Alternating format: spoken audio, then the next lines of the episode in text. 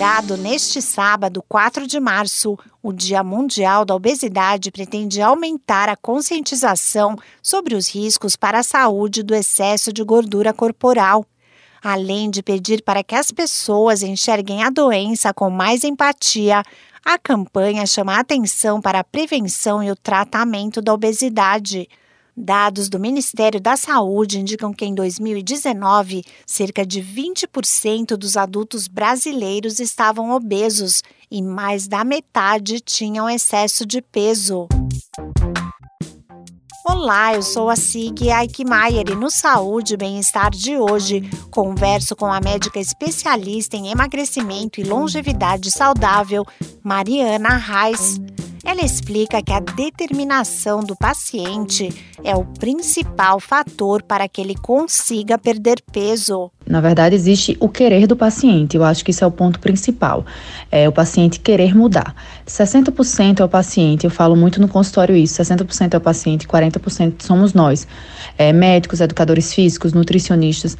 Na verdade, é, é uma equipe multidisciplinar que a gente muda o estilo de vida do paciente. Então, é, a determinação é o paciente querer mudar. E aí vai da organização médica, é, com a parte nutricional e educador físico concomitantemente juntos para os resultados e duradouros, obviamente. A médica diz que o uso de medicamentos pode ser necessário em alguns casos para ajudar o paciente a modificar seu estilo de vida. Eu falo que exame ele é complemento do diagnóstico. O diagnóstico é clínico do paciente.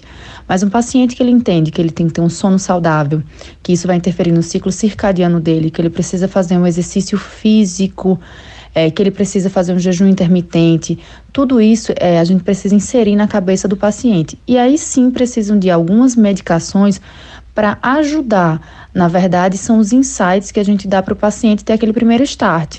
E aí sim, depois que a gente ensina ele a nadar, é, eu costumo dizer entre aspas, eu ensinei ele a nadar, ele é, caminha sozinho, mas o intuito é construir a base, que é mudança do estilo de vida. E claro, alguns casos sim associados à medicação. A especialista Mariana Reis alerta para alguns dos problemas de saúde que podem ser causados pela obesidade. A obesidade hoje é uma inflamação crônica.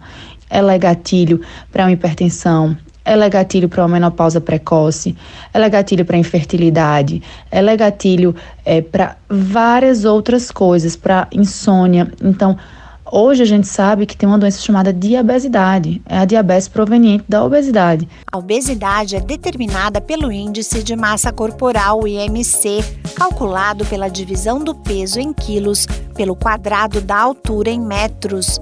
Quando o resultado é igual ou acima de 30, a pessoa é considerada obesa. Esse podcast é uma produção da Rádio 2.